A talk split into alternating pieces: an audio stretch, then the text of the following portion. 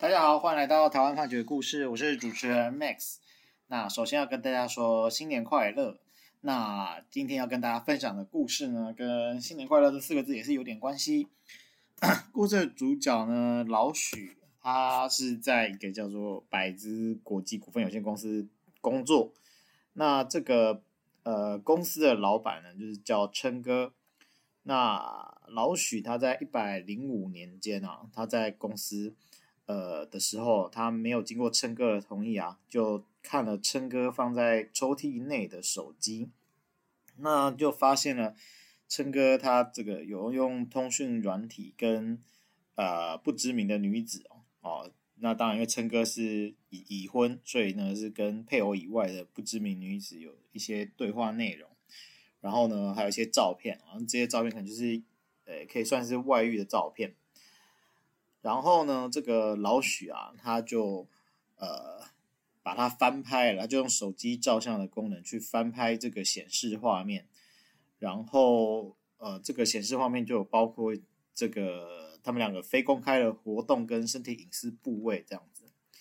然后呢，这个老许啊，他就接着在一百一十年哦，那其实隔了五年哦，隔了五年之后啊，他就在这个一百一十年二月的下午。那就传送内容是说新年快乐啊！这里有些照片商品想销售给您，新年价六十六万哦。那销售期限是到二月九号的下午三点半。啊，如果超过时间呢，会把资格让给其他有兴趣的人啊。好，那这个是一次性的买断商品这样子，类似这样的文字。那并且呢，就是在这个简讯的内。里面啊，就附上之前翻拍窃录的这个电磁记录的档案连接，那就是等于恐吓琛哥说，如果你不把呃你不付钱的话，那我就会把这个窃录的电磁记录啊，这些照片等等的提供给其他的人。那琛哥就因此心生畏惧啊，他就总共汇了二十五万，好到这个呃指定的账户。啊！但是这个琛哥呢，就是退一步越想越气啊，他还是报警处理。最后呢，警察呢就循线查获老许，因为这个老许他可能用手机或是怎样，还是有留下一些记录，所以呢，这个检察官就认为老许呢，他犯了这个刑法三百一十五条之一第二款啊，这个窃录他人非公开活动罪。这个法律规定是说，呃。有下列行为之一呢，是处三年以下的有期徒刑、拘役或三十万元以下罚金。那第二款就是无故以录音、照相、录影或电磁记录窃录他人非公开之活动、言论、谈话啊或身体隐私部位者。那这边比较特别的就是，通常我们在讲这一款的时候啊，就是是直接指呃，就是偷拍哈，或者是窃录这样的状态。那在这边，呃，这个案子比较特别的是，老许他其实是翻拍别人的这个电池记录哦，所以呃比较特别一点。那再来呢，呃，因为老许他还有第二个行为嘛，就是要求琛哥要付钱，不然他就要把这个照片去外流。好，那这个部分呢，检察官是认为说他有犯刑法第三百四十六条第一项的恐吓取财罪。那这个规定就是说，意图为自己或第三人不法之所有，以恐吓使人将本人或第三人之物交付，是六个月以上五年以下的有期徒刑啊，可以并科三万元以下的罚金。好，那所以这个这个这个老许他进了这个检察署之后，他其实也是承认犯罪了。那检察官就用简易判决处刑的方式来来申请。啊，之后呢，这个法院在一审的时候啊，他就是觉得说，这个老许犯后哦，就坦诚犯罪，态度尚可啊。那之前也没有其他前科哈，所以呢，啊，因为他有犯两个罪，然后就分别有去判啊，就是这个窃录的部分哈，他是有期徒刑三个月啊，可以一颗罚金是以一千万啊一千元折算一天。那恐吓取财部分呢，他是。处这个有期徒刑六个月啊，这比较重一点。那可以一颗罚金，一颗罚金也是以一千元折算一天啊。那因为它是两罪啊，那就并法定一个执行刑是呃有期徒刑七个月啊。那一样是可以一颗罚金。那此外啊，就是这个法院他有说啊，因为这个琛哥呢，他受到老许的恐吓啊，因为确实是有汇了二十五万元，那这二十五万元的部分应该要宣告没收啊。那后来那个这个检察官啊，他就有提起上诉。那显然这个检察官应该是呃，因为琛哥有要求啦，他有有有表达他对于这个判决的不满，所以他有提起上诉。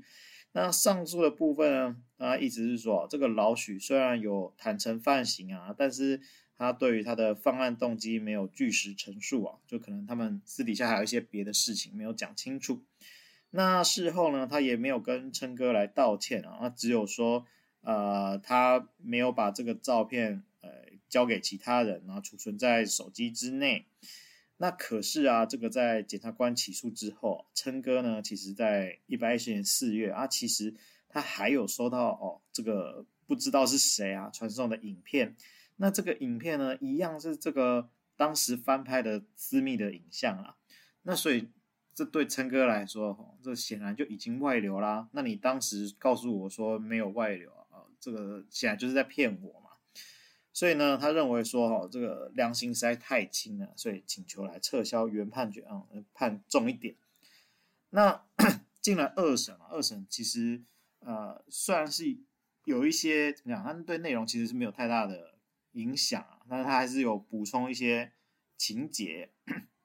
那首先就是关于这个一审有宣告没收二十五万元的这个部分。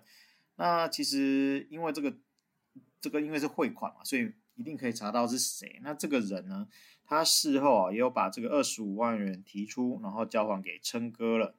所以呢，这个部分啊、等于是已经没有所谓的犯罪所得了啊。那就这个部分啊，你再去宣告没收啊，其实是说不通的啊。这部分的没收应宣告应该要撤销。那再来啊，这个二审的法官他就是说，这个量刑的轻重啊，其实是事实审的法官啊，他有职权自由裁量的事项啦。那所以一审其实这个他的认识用法是没有违误的啊，量刑的话就算允当啊，所以这个上诉人啊就是请求说就要把他判重一点，这部分是驳回。那但是呢，哦，二审法官还讲一件很奇妙的事情啊，他就是说这个呃被告还有告诉代理人，他们在这个审判期日啊有达成一个和解条件，那就是说老许呢他必须要在一百一十年十月三十一。日之前哦，用琛哥的名义来捐十二万啊，给某一个这个贫困家庭协会。但是啊，这个老许啊，他没有在这个期日啊履行捐款啊，反而是在这个同年的十一月二日啊，就是超过了期限。他他是以别人的名义表示说啊，他要捐一千元，然后再借故呢，佯装要上厕所，然后趁着这个协会的办公室没有人的时候啊。窃取协会已经事先盖好印章的空白捐款收据，撕下其中一张，然后呢，在上面填写捐款姓名琛哥，然后金额也一十二万元整，然后再交给他的辩护人啊，呈报给法院。但是这件事情啊，因为就是法院有打电话去这个协会来问，然后马上就变康了。那。呃，老许呢，可能是因为发现说他的行为被识破，所以另外隔了六天啊，大概在十一月八号的时候，他有呢再去中华邮政啊，就去汇十二万元给这个协会。那那个法院就说，你这个如果你前面啊是真的，那你后面就就不可能，就不可信嘛。那你如果说你后面是真的，那你前面就不可信嘛。所以。你这个很显然是假的啊！你就是在欺骗法官啊！所以呢，这个法院哦就认为说，诶，老许你你做这件事情啊，我们也看得出来，你就是想要争取缓刑宣告嘛啊！但是呢，你竟然哦用这种不正当的手段哦，可能涉犯窃盗，还有行使伪造私文书哦，来欺骗法官。显然你这个犯罪之后是不知悔改啊，恶性重大。那虽然你最后确实有捐款，但是我们认为你还是不适合缓刑，所以呢，啊，就是特别在判决里面加了这一段啊，督促老许说，请你不要再再做傻事啊，付此续命这样子。好，那我们今天分享的呃故事是台湾台北地方法院一百一十年度简上字第九十五号刑事判决。每周一会更新，欢迎大家有件回可以回馈给我们，或是告诉我们你们想听的主题，让我们一起来听判决里的故事。呃，我们下周再会。